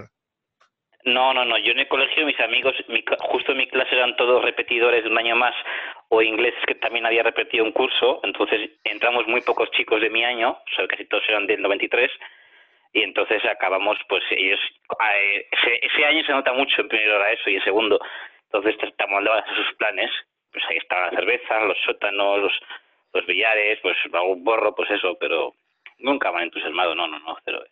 Yo tengo que aceptar que si tuviera que decir dos pelis de surf que me parecen maravillosas, eh, una es eh, El Gran Miércoles, que además cuenta, hay un trasfondo histórico sobre la guerra y demás que está bastante bien trabado y que habla mucho sobre lo que es la madurez, o sea, quiero decir. em, y luego la otra, que para mí es, eh, es una peli de acción extraordinaria, extraordinaria, y que representa, representa un momento histórico que es, le llaman body. O sea, no sé si, no, la- supongo que todos la habéis visto, le llaman body. Yo es que tengo, Yo, tengo el, cerebro frito, tengo muy mala memoria. Hay películas que he visto que pienso que no la he visto, luego la empiezo a ver y digo, hostia, me suena. Lo he visto hace los últimos años porque, bueno, en nuestra generación la ha visto todo el mundo, la han puesto en la tele unas cuantas veces. O sea, es que es una peli de no atrás. ¿eh? Es una, bueno, o sea, le llaman Body, o sea, vamos, eh, se, te la- se lo recomiendo a cualquiera. Es una peli de atracos, de surf, de relación. Además, es, es que es, eh, es de Catherine Bigel- Bigelow, que tiene una manera de rodar acojonante y que, que es maravillosa y tiene un final ah, buenísimo. Es, o sea, es la típica peli de fliparse con, con 15 años. O sea, me- me- es Pues yo no lo he visto. no, no, pues nada, para, la próxima, para el próximo programa, Es curioso porque he dicho el gran miércoles que es de John Milius, que John Milius es como el gran, el gran personaje escondido de la generación de, de Lucas y, y tal, y de, y de Coppola. Eh, que es guionista de un montón de pelis, entre ellas Apocalypse Now, donde hay una escena, vamos, una escena bastante larga sobre el surf. bueno, no, es la escena del Napalm. Claro. Además, Chicos, la música surf tiene una- un potencial muy fuerte porque yo creo que además tiene un potencial melancólico bestial. Porque, Claro. te- porque sí, digamos que sí te genera, incluso aunque sea música que no, que no escuchas en ese momento, sí te activa la parte adolescente del cerebro. El verano es una época muy melancólica porque el, el verano al final lo que te queda es el final del verano. A ver, yo, eh, si queréis, aquí nos ponemos a, a hacer digresiones sobre el surf. Pero para mí el surf es, una, es un deporte extraordinariamente solitario. Sí, decir, tiene momentos de acompañamiento en lo social, la playa y demás. Pero el momento del, del agua es, es un momento muchas veces de, de estar solo. O sea, quiero decir, yo lo- los amigos que tengo que siguen siendo surferos a nuestra veterana edad eh, son gente que practica el surf en soledad. Entonces yo sí que creo que hay una experiencia sensorial, que quizás es esa de la que habla Jacobson, ¿no? De la música surf y demás, que es fundamentalmente introspectiva. Y por eso también se da un poco al flipe. No sé si me explico. El sol, eh, el amanecer, el madrugar a las 5 de la mañana para coger olas. Cosas que los madrileños nunca conocerán, Jacob. O sea, hay que tenerle un poco de pena también a la gente de Madrid. Bueno, escucha, que ahora vuelven lo de las furgonetas. Lleva unos años volviendo lo de las furgonetas por ahí de vacaciones, porque con la crisis y tal, pues la gente va con lo opuesto y tal. Y, ahora me imagino que más todavía. Además, tienes que irte con furgoneta, no con la, no con la roulotte ni con lo grande esto, porque con la furgoneta te paras donde quieras. Las furgonetas camperizadas. Chicos, pues una conversación muy agradable, Sorel. Em, no sé si, no sé quién ha ganado, tampoco creo que hubiera, haya habido una victoria rotunda, pero bueno, Jacob sigue siendo nuestro campeón eh, indisputado. Eh, ¿A quién aquí, no- pode- aquí, aquí no ha habido no ha habido confrontación ninguna. Ya lo sé, hombre. Oye, ¿a quién podemos llamar la próxima vez? El PNV gana siempre. Es que los vascos siempre están. Oye, no, pero en serio, decirme que así le metemos presión al que queramos. ¿A quién puede venir después para formular? ¿Quién creéis que puede 90. tener algo que decir? Estás- 90, se- a ver, eh, espero que no, es- no estoy confesando nada, pero 90 dice que, que no. No, o sea, por, por razones de anonimato legítimo, dice que no. ¿Quién más? Venga, pasarle la bola desde aquí a alguien. Pasarle la bola de aquí a alguien, qué complicado, porque eh, si la paso, depende de quién la pases. Mm, yo voy a cederle el turno sobre él, y luego ya si voy yo. Es que de, la gente, a ver, porque hay mucha gente en, español, que sigo un montón de gente porque me parecen graciosos, pero eh, que yo dijese que, que no haya venido ya, porque para mí, ya te digo, la gente que a mí yo más miro, o así decirlo, que me parecen sus opiniones más relevantes, que se parecen más a las mías, son, son Jaco, son 90 y son Racho. No, no, no te, pido, no te pido que entre dentro del radio de lo que consideras similar a ti, sino del radio de lo que consideras representable, mínimamente articulado. Mm, No te sabría decir la verdad ahora mismo. Joder, macho, hay una pobreza de Joder, medios. 90, yo sigo, yo, yo sigo apostando por- por 90. Bueno, hay pues que, hay nada, que le, soñar en la vida. le Hay que pasamos, oye, pues le pasamos la bola a 90, Jacob. Yo, te, yo ya que yo te dije una vez que a mí me gustaría mucho que trajeras a Bernat de Deu o Enrique Vila, Vale, por, o sea, si fuera posible, porque son eh, los, yo- lo- los últimos dos nacionalistas catalanes de- abiertamente de derecha se quedan, que sería, sería interesante ver su posición porque ah, se ha construido un poco, o sea, yo, yo creo que se- sería, tienen cosas muy interesantes que decir, aunque al, aunque de cierto modo pues sean el, el enemigo, ¿no? Y luego personas sabes, que que... yo, tú sabes que yo a Bernat le, le sigo y le, y le leo. O sea, quiero decir. O sea, cre- cre- creo, que, creo que es razonablemente coherente. Ahora, le ha costado eh, bastante las cosas que ha dicho, porque los ha acusado de, de engañar a la gente con el procés. Sí, bueno, pero precisamente por eso, porque creo que son dos personas bastante, que han sido bastante coherentes y valientes dentro de su ámbito y consecuentes. O sea, creo que puede ser muy interesante escucharles. Vale. ¿Alguien más? Eh, pues por el momento no, porque no quiero hacer. O sea, eh, si digo una persona y luego no digo a otra o viceversa, o puedo meterla ya en un y no quiero venir, o sea, voy a dejarlo ahí. Vale, pues entonces vamos a invitar a Bernat de Deu y a, y a 90. Y con esto, señores, yo creo que ya son casi dos horas. esto no, ya, ya son estos excesos que nos damos en el mundo del podcast que, que como no hay eh, material de grabación, eh, se nos van los tiempos.